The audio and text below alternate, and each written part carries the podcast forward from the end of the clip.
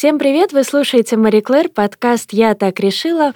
Напомню, подкаст Мари Клэр — это подкаст о решениях как таковых, потому что именно решения меняют нашу жизнь. Это второй сезон, с вами Алена Ткач, и во втором сезоне мы, помимо смелых решений, обсуждаем любовь к себе, потому что любовь к себе — это, конечно, очень и очень важное решение, которое человек принимает для себя в жизни.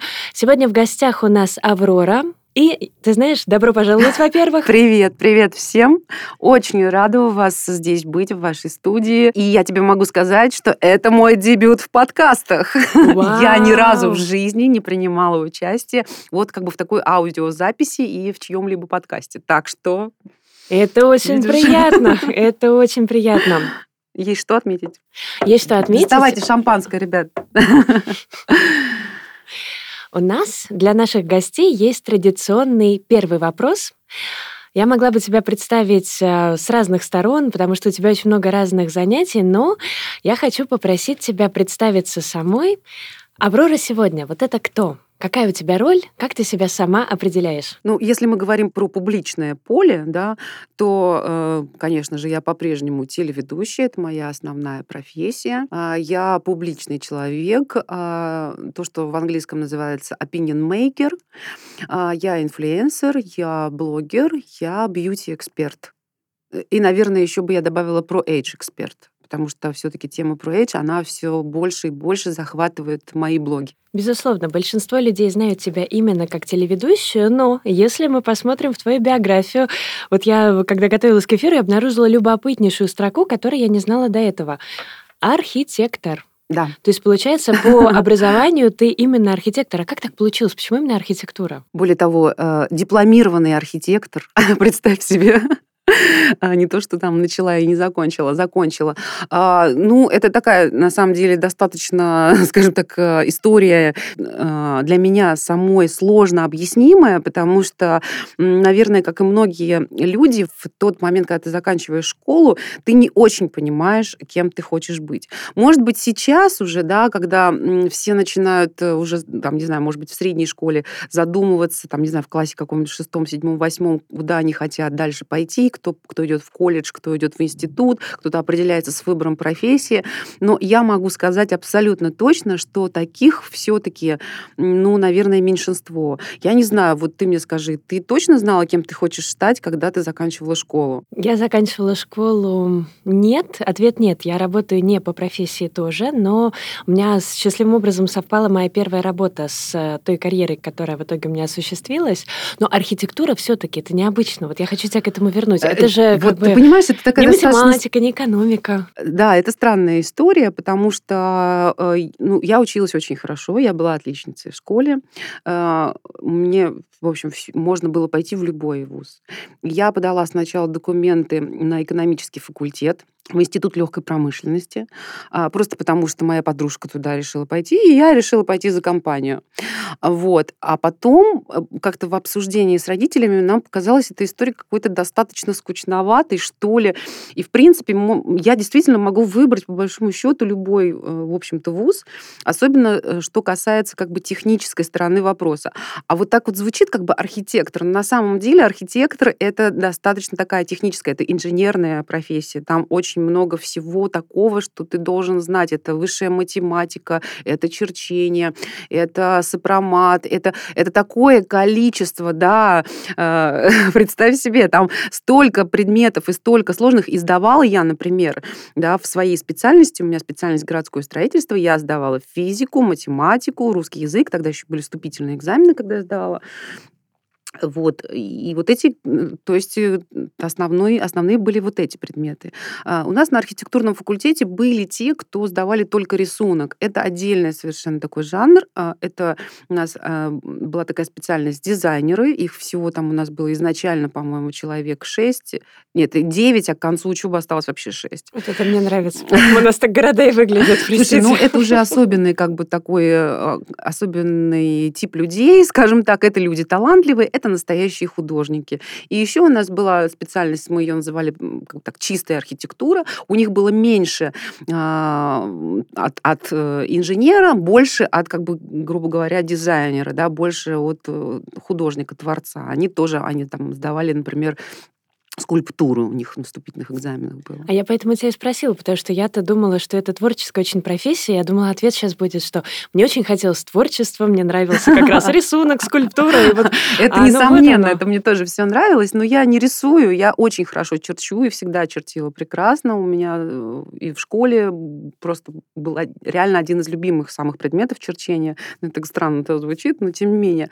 Вот, с этим как раз было все прекрасно. И ну, все, и как бы мы, мы решили. И мы решили, а, почему бы не пойти в эту сторону. Ну, классно. А получается, сферу ты в итоге поменяла, а осталось что-то, что тебе за... Э, что тебе из того времени до сих пор э, пригодилось? Конечно, Чем ты пользуешься? Конечно. Слушай, во-первых, не могло бы ничего произойти дальше, если бы я не училась на архитектурном факультете. А, надо понимать, что такое архитектурный факультет. Это все равно такой мощный сгусток творческой энергии все чем-то занимаются. Кто-то рисует, кто-то играет в группе, кто-то поет, кто-то еще просто креативно дурью мается. То есть это, ну, серьезно, это постоянная какая-то вот творческая такая у нас э, возня, постоянные разговоры, все время музыка. А, то есть мы все были страшные меломаны, а, и, понимаешь, это благодаря этому отчасти я же и попала, собственно, на музыкальное телевидение. А, кстати, ты училась э, не в Москве? Нет, я училась в Нижнем Новгороде. Потрясающий город, замечательно. Да. Я была совсем недавно, так преобразился за последние годы. Река такая красивая, природа. Да. Да. Он всегда был очень красивый, и э, я очень хотела там остаться жить. Э, но ты видишь, как жизнь повернулась. Я же сразу после того, как закончила институт, сразу оказалась э, в конкурсе ведущих и прошла его. Поэтому все, закрутил меня шоу-бизнес и московская жизнь. Вот. Нижний я по-прежнему очень люблю. Так получилось, что практически все мои друзья переехали в Москву тоже. Мы все теперь здесь. Вот, но иногда все равно бываем в Нижнем, собираемся и приезжаем к тем, кто там еще остался. Здорово, в общем. А сейчас, да, сейчас Нижний гремит, и вот эти вот все сейчас какие-то фестивали, да, ну и все, что произошло юбилей к юбилею города. города. Да, да. да, вот буквально на днях была, там, не знаю, премия э, сделана в России, э, издание СНОП, и там один из, как, одну из номинаций взяли нижегородские пагаузы, да, это такое сооружение очень известное, инженерное, там, 1876 года, которые сейчас э, преобразили в такой культурный кластер, и это просто одно из, не знаю, одно из, одна из главных реноваций э, вообще страны. Я была осенью, это просто фантастика. Да. Нижегородцы, огромный вам привет. Да, да, да. Ну, в общем, Нижний, да, очень крутой город, и там очень много талантливых художников, а, музыкантов, а, вообще просто талантливых людей. А вот сфера ведущей. Ты туда попала, получается, в принципе, по воле случая. Я хочу тебя в связи с этим спросить, вот как ты думаешь, в, количествен... в количественном балансе, когда вот э, у тебя знаковые события происходили как-то случайно сами собой, и когда ты вот прям долго стучалась в закрытые двери, открывала, добивалась, и в конечном итоге это приносило результат, каких значимых событий было больше, те, которые сами складывались или над которыми ты долго работала, и как, на твой взгляд, более органично? Надо ли добиваться? Или можно вот так вот расслабиться и плыть по течению, чтобы оно дальше все потом шло? Это очень сложный вопрос, потому что э, у меня нет универсального ответа. И, наверное, для каждого этот ответ будет свой. Э, в моем случае, может быть, это сейчас не будет в концепции нашей программы, но я реально считаю, что я, я чаще всего плыву по течению, и я чаще всего э, не готова биться в закрытую дверь.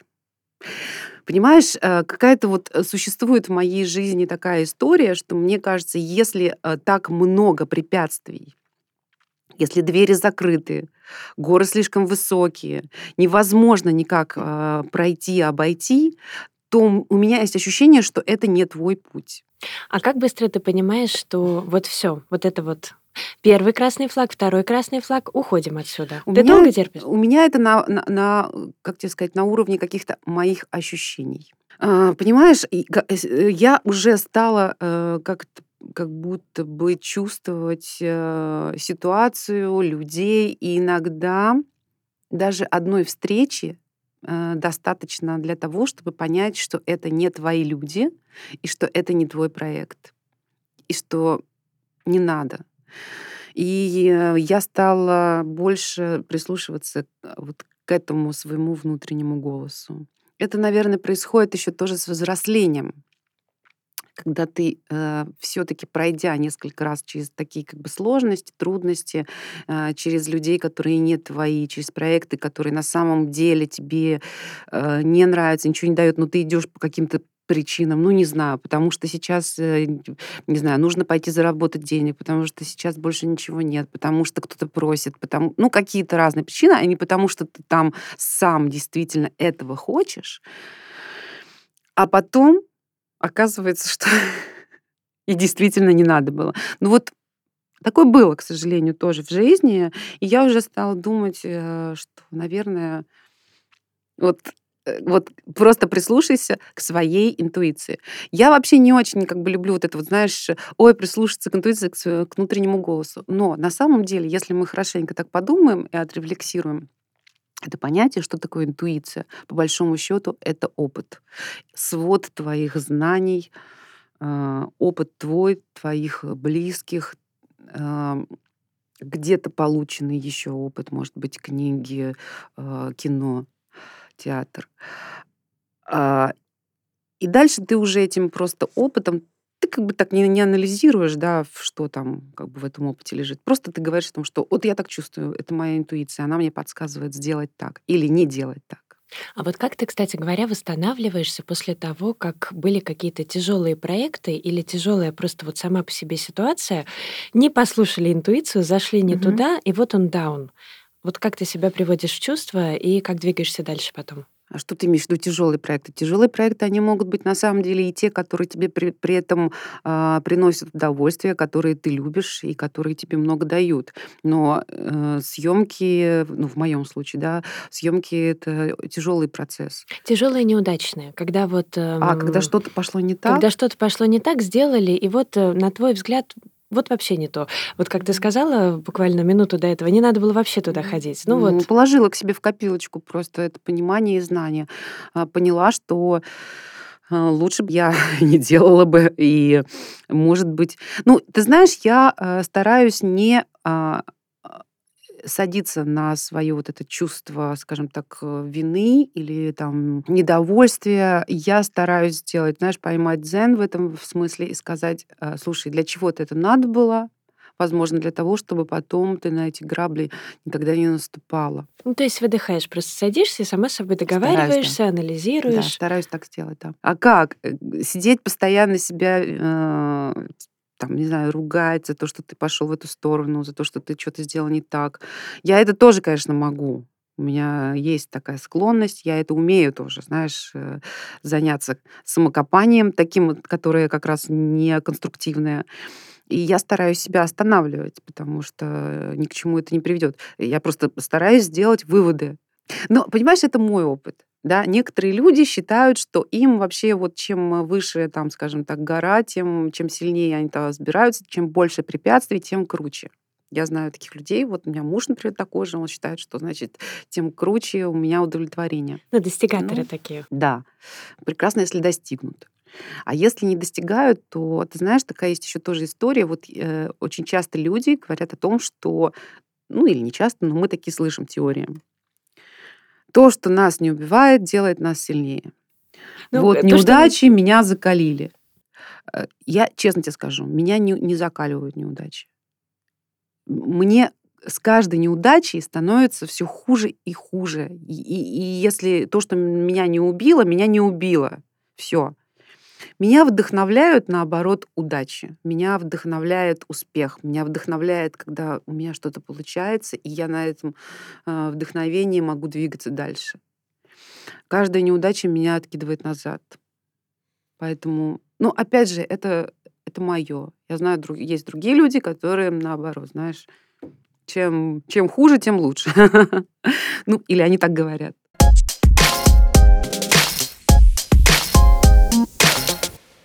Вы слушаете подкаст Мари Клэр «Я так решила». Это наш второй сезон, который, напомню, посвящен любви к себе. Любовь к себе — это многогранное понятие, которое проявляется, конечно же, в том числе и через заботу о себе и заботу о своей коже. В партнерстве с маркой Ля Рош Пазе мы сделали специальную постоянную рубрику нашего подкаста и пригласили к диалогу эксперта бренда, профессионального специалиста, врача-дерматовенеролога, медицинского эксперта Ля Рош Пазе Александра Прокофьева для того, чтобы вместе прояснить все интересующие нас вопросы в области заботы о коже. Александр, рада приветствовать вас в нашей студии. И сегодня давайте поговорим о новых технологиях в СПФ. А, в прошлый раз мы начали обсуждать такую тему, как СПФ, и у нас осталось еще несколько вопросов по этой теме. Меня интересует, как технология СПФ изменилась. До сих пор ли это всего лишь защита от солнца, или в СПФ могут быть и какие-то другие функции и бонусы для кожи. Здравствуйте, Алена, здравствуйте, уважаемые слушатели. Мне очень приятно, что меня пригласили. Если недавно мы получили средства комбинированные, которые содержали, допустим, увлажняющий крем, который содержал дополнительный SPF, то сегодняшний день у нас есть SPF, да, то есть если мы говорим солнцезащитные средства, которые несут дополнительные функции. Функцию матирования, функцию увлажнения кожи. Конечно, уже все прекрасно понимают о том, что э, есть физические фильтры, химические физические фильтры. Физический фильтр образует легкую пленочку на поверхности, ну, мы условно так говорим, верхний барьер. Физические, химические фильтры впитались в кожу. Работают несколько по-разному, но через два часа почему надо обновлять? Химический фильтр может израсходоваться, а физический фильтр в результате того, что у нас есть мимика, движение, он частично отваливается от кожи, поэтому уже защита неполноценная становится. Поэтому через каждые два часа мы обновляем. И вот, вот как касаемо новых технологий, как раз сейчас разрабатывается в бренде La Roche-Posay в гамме средств Angelius э, используется технология NetLock это интеграция химических и физических фильтров в такую сеть устойчивую, которая на поверхности образует вот этот устойчивый барьер, который меньше подвержен к нашему трению, давлению на кожу, контакту с песком, с водой. Поэтому эти средства более устойчивы и длительно сохраняют свою полноценную защиту. Вау, Александр, спасибо большое. Новейшие технологии на страже нашей молодости и красоты. Спасибо, ну а мы продолжаем.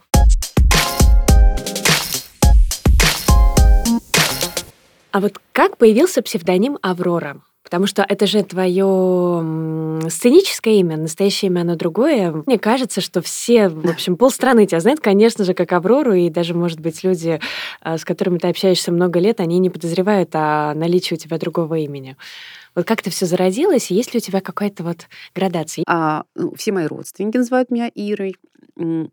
Муж меня называет тоже Ирой. И очень, ты будешь смеяться, моя дочь, когда она хочет мне сказать что-то серьезное, например, она чем-то недовольна ну, мной, или, или что-то она хочет мне такое, значит, как это меня там поругать, пожурить. И дальше текст идет. То есть обычно мама, а потом э, вот этот, момент она переключается на домашнее имя. Ну, то есть, знаешь, когда она, да, вот именно когда в строгости она, значит, и чем-то она недовольна, она мне начинает вот так выговаривать, и начинает она со слова «Ира».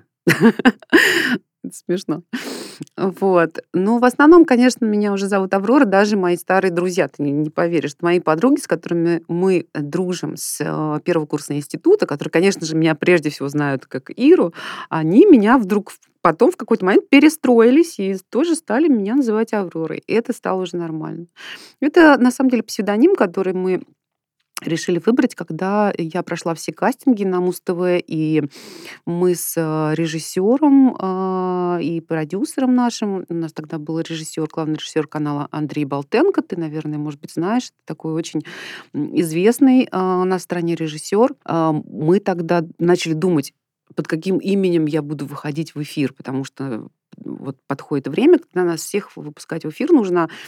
И если у других ребят были вполне себе какие-то такие достаточно эфирные имена, то у меня все было достаточно так тривиально. Ну, то есть представь себе, вот у нас есть Даша Субботина, Александр Пряников, там вот Ольга Золотой Шелест. наш состав. Да, вот. э, ну, правда, Тута Ларсон уже была тогда со своим псевдонимом Тута Ларсон. Вот. А у меня тогда было, было имя Ира, фамилия Юдина, и как-то Ира Юдина. И, и начали думать, искать. И я тогда предложила имя Аврора.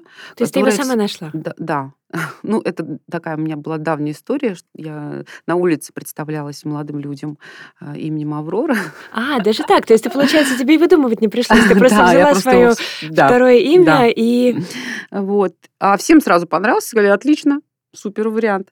Ну, просто, понимаешь, это же, вот представь себе, это молодежное музыкальное ТВ, да, нам всем там по 20, по 22 года.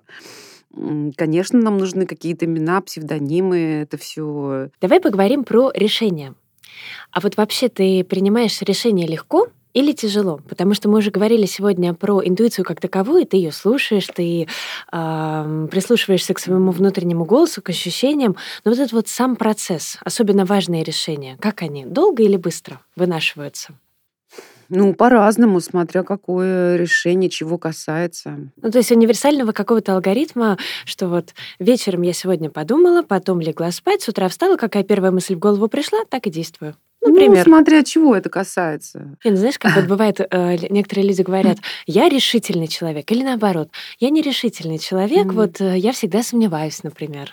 Мне сложно. Слушай, не, нет, я, я скорее сомневающийся человек. Я не тот, кто все решил, отрезал, я могу решить, потом передумать. Знаешь, как сказал Мик Джаггер, человек хозяин своего слова. Слово дал, слово взял. Я, кстати, весы, весы тоже постоянно сомневаются. Вот, собственно, для меня принять решение это просто невозможная ситуация. Я вот как бы э, моя любимая фраза это «а с другой стороны». Да, да, да. Не, это я тоже, вот, кстати, очень люблю. Но я э, а, все-таки э, себя воспитываю, воспитываю. Я стараюсь вот сначала все обдумать, потом решить, и уже больше к этому не возвращаться, потому что вот для меня самое плохое то, что я еще могу 10 раз возвращаться, могу передумать, могу еще как-то решить решить, что надо было по-другому, в общем, такая ерунда, с которой я стараюсь бороться. Давай поговорим о внешности в контексте твоей профессии, потому что телевизионная сфера, она ведь требовательная как с точки зрения самоорганизации, так и с точки зрения визуальных параметров, потому что, конечно же, работая в кадре, надо э, выглядеть соответствующим образом. Давай поговорим о внешности, о красоте и в том числе, может быть, отчасти о любви к себе. Телевидение — это такая сфера, которая действительно очень жесткая в плане требований к внешности, потому что ты работаешь работаешь в кадре, ты должен всегда хорошо выглядеть. Вот тебе это легко дается и давалось, например, всегда следить за собой 24 на 7, всегда быть в тонусе, всегда быть в струне? Ты знаешь, тут есть, конечно, встречный вопрос. Э, что такое как бы телевизионный формат? Да? Что значит всегда вот хорошо выглядеть? А, дело в том, что в телевидении важны не какие-то, а, не знаю, там каноны красоты. Там а, важна скорее индивидуальность, а еще важнее некая а, харизма. Вот мы как бы все чувствуем, что такое харизма, да, как ее определить, что же это на самом деле такое. Это такая странная штука, которая держит э, зрителя у экрана. Человек может быть вообще некрасивым в там каком-то классическом смысле этого слова или исходя из каких-то современных э, трендов и канонов красоты. Он может быть, по большому счету, каким угодно. Более того, ты даже никогда не поймешь, пока не встанешь э, перед камерой, пока э, человек не появится на экране. У нас, например, на кастинге очень много всегда было моделей, действительно красоток, просто невероятно красивых девчонок, просто сумасшедшей красоты. Но все терялось, когда э, они вставали под камеру, начинали что-то говорить, и ничего, все, магия вот этой красоты, она исчезала. И происходило наоборот, да, когда приходил человек, э, как бы внешне ни, ничего выдающегося, и вдруг он встает под камеру. Во-первых, это тоже еще телегеничность, никто ее не отменял. Э, на телеке удивительным образом можно вдруг э, стать очень привлекательным. И вот это вот, понимаешь, эм, работает вместе с твоей личностью, вместе с тем, что ты себя представляешь, что ты говоришь. А как ты думаешь, связана ли харизма и любовь к себе, и уверенность в себе? Это связанные вещи или разные? Это, мне кажется, не совсем связано. Конечно, уверенные люди, они более привлекательны. Есть такая как будто история. Не знаю, как для тебя, для меня точно. Я вижу уверенного в себе человека, мне он нравится. А, но в то же время, если уверенный человек при этом дурак, Все, больше не нравится. А уверенность в себе — это у тебя какие параметры? Какие главные маячки уверенности в себе? Ну, конечно, это все как бы ты чувствуешь, да, видишь, когда человек уверен в себе. А, наверное, уверенность, она идет э, от эм, того, что ты, например, эм, хорошо в чем-то разбираешься. Ты, эм, ты умный, и ты это знаешь. Ну, просто потому что ты себя развивал, ты прочел много книг, ты там, не знаю, развивал себя в школе, в институте, на курсах, как, как ты учился. Э, вот э, я думаю, абсолютно уверена, что образование, оно дает уверенность. Да? Обоснованную, причем обоснованную. А, э, когда ты нравишься себе в зеркале, это тоже дает тебе уверенность. Когда ты любимый человек. Это тоже дает тебе мощную такую серьезную уверенность. Ну или как минимум ты любишь сам себя. А вот любовь к себе. Скажи, пожалуйста, вот если я спрошу, любишь ли ты себя, как ты ответишь? Да, по-разному. Бывает люблю, а бывает и нет. А как ты это, подожди, то есть получается есть такой момент, когда ты прям замечаешь, что угу, вот сейчас я себя не люблю. Угу. И ты прям это чувствуешь, то есть э, ты это да. видишь, отслеживаешь? Конечно, ты это чувствуешь. Ну, может быть, опять же, ты не говоришь прям этими словами, но по большому счету, когда ты начинаешь на себя злиться, понимаешь, что ты сделал что-то не так, мог бы сделать совершенно по-другому.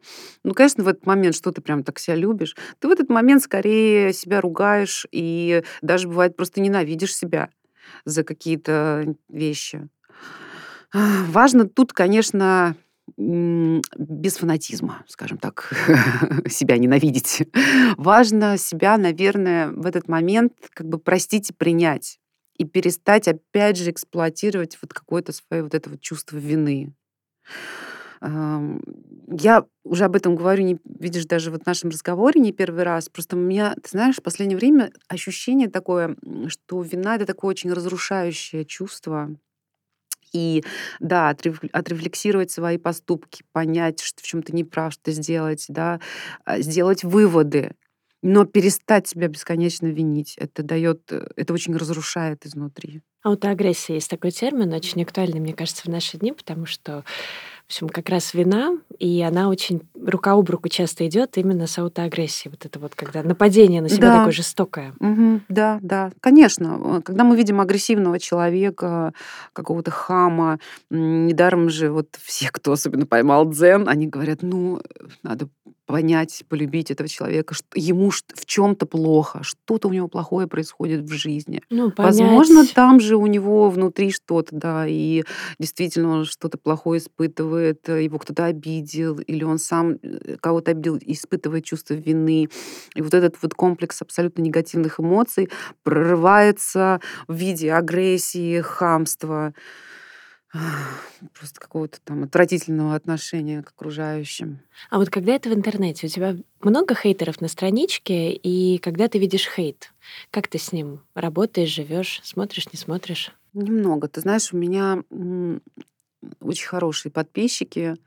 А, редко, когда там взлетает кто-то из других аккаунтов, что-то тут э, э, решает написать. Э, правда, очень-очень редко. У меня прям в этом смысле, слава богу, а, подписчики классные.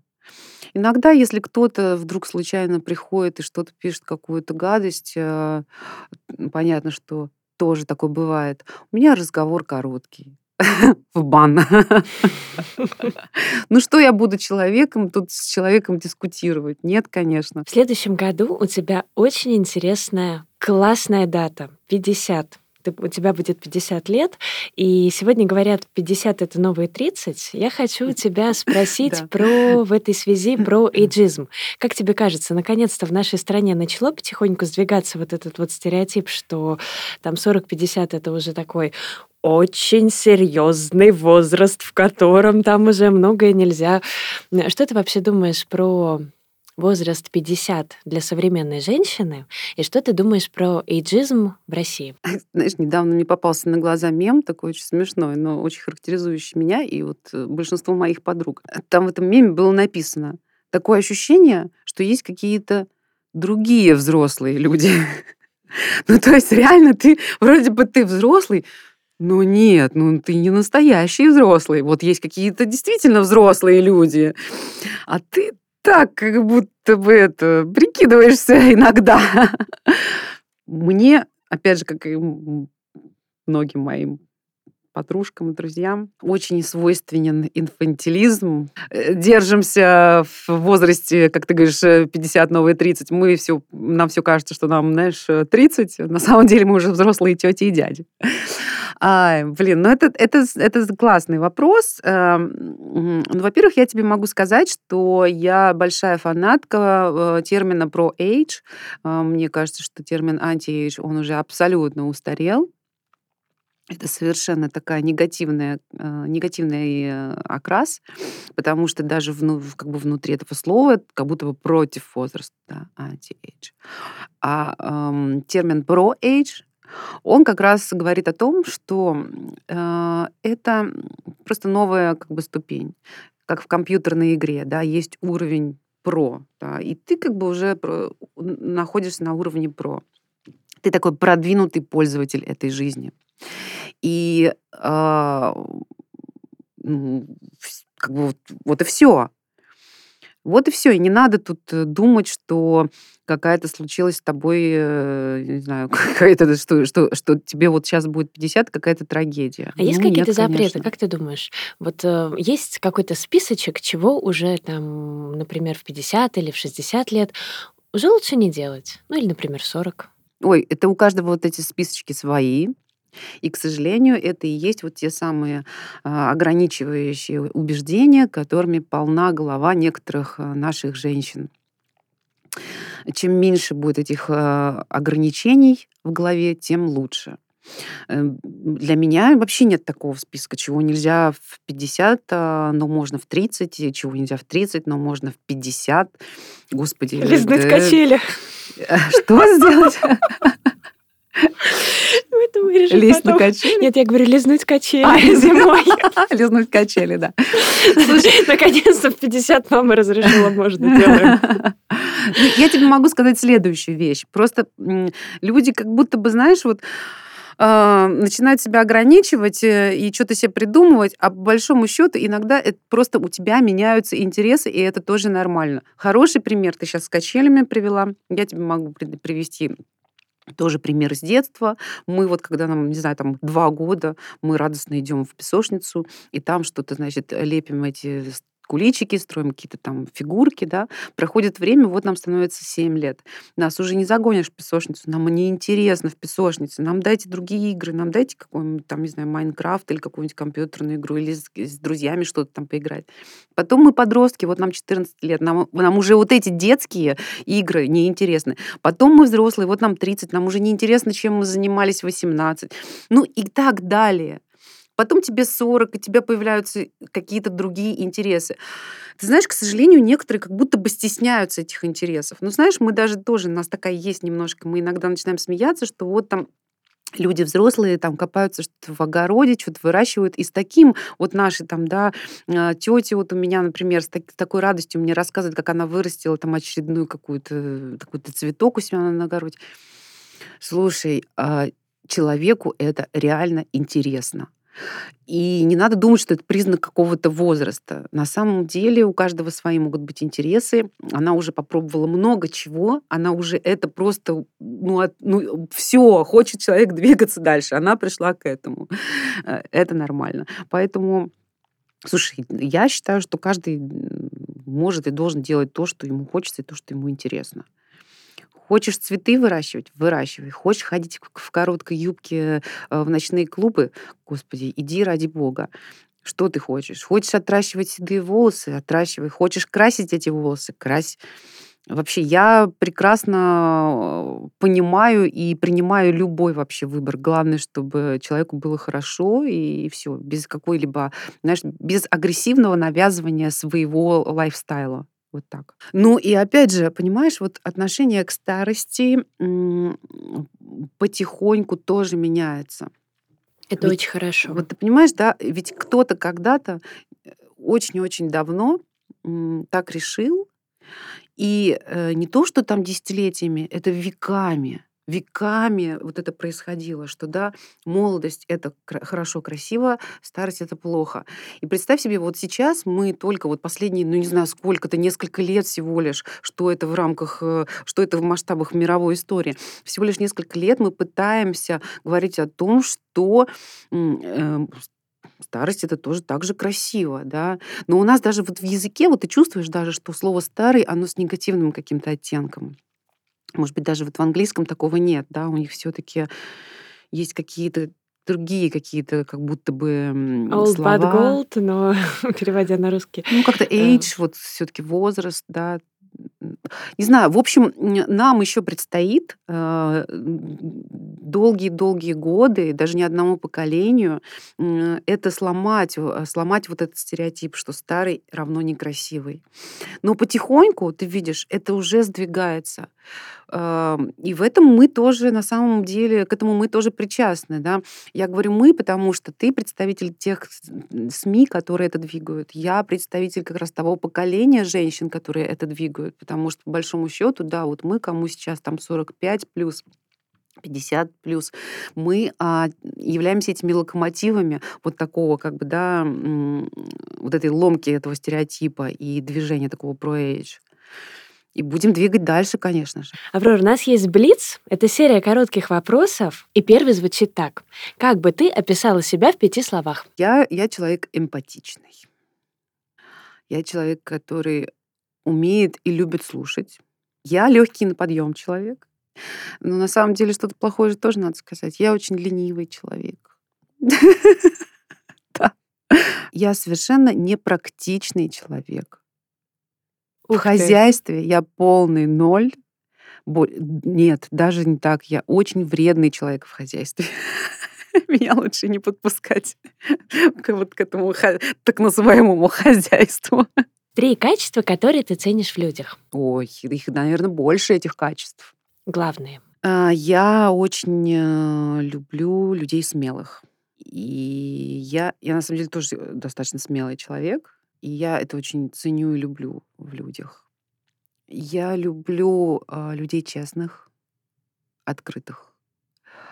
Я очень ценю талант.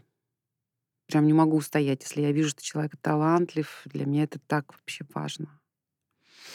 Я очень люблю целеустремленных людей, которые умеют ставить цели и четко к ним идти. Для меня это какая-то просто... Э, для, для меня это талант, кстати. А вот что хуже, потерпеть неудачу или совсем не попробовать? Ой, а можно попробовать и, и, и поймать удачу? Вот для меня бы вот это было бы самым классным. Да не, ну, конечно, лучше... Я всегда говорю, что лучше делать, чем не делать. А, лучше пробовать.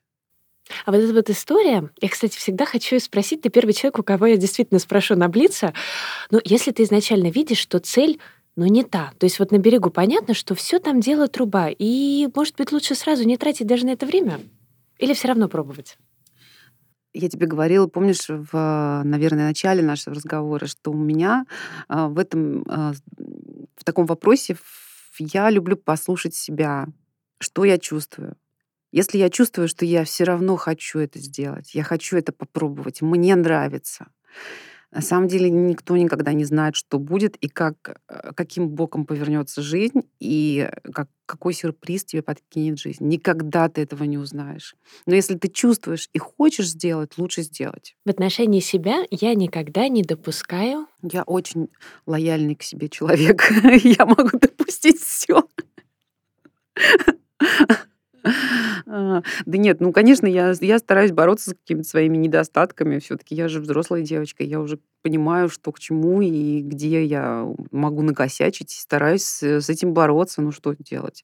Слушай, мне кажется, что в этом и есть тоже смысл, да, какого-то личного прогресса, становиться лучше год с года, год от года, и себя развивать э, и как-то, ты знаешь, делать лучше такая, может быть, э, тоже достаточно банальная фраза, но сделать мир лучше через э, себя, по-моему, в этом есть смысл. Я никогда не прощаю, если. Ты знаешь, и вот э, и к людям я тоже очень лояльный человек и понимающий. Мне сложно представить, что я прям по-настоящему не могу простить. Особенно если это близкий человек. Я очень многие вещи могу простить. И прощала, и прощаю, ты знаешь, и, наверное, и буду прощать. Вот. И даже если мы с кем-то поссоримся, такое редко, но бывает, я всегда а, первая буду мириться, и даже не важно, кто там больше накосячил. Вот, так что да, видишь, вот я человек такой понимающий. Меня легко удивить. Меня легко удивить. Чем? А вообще, чем хочешь, меня можно удивить. Знаешь, очень многими вещами я удивляюсь. Меня легко удивить классным фильмом. Меня легко удивить какой-нибудь крутой выставкой современного искусства. Меня э, легко удивить каким-нибудь удивительным путешествием или просто новым путешествием в какое-то новое место меня легко удивить человеком. Вот человек меня может удивить сам по себе, если я вдруг увидела какого-то классного, интересного, необычного человека. А, слушай, много, в общем, всего, чем меня можно удивить. Аврор, спасибо большое за прекрасный открытый разговор. Дорогие наши слушатели, надеюсь, вам понравилось. Обязательно поставьте лайк, шер, э, подписывайтесь на наш эм, подкаст я так решила на той платформе, на которой вы нас слушаете. И до встречи в эфире. Спасибо большое. Аврора, спасибо еще раз, что была с нами. Спасибо большое. Очень рада, что вы были с нами.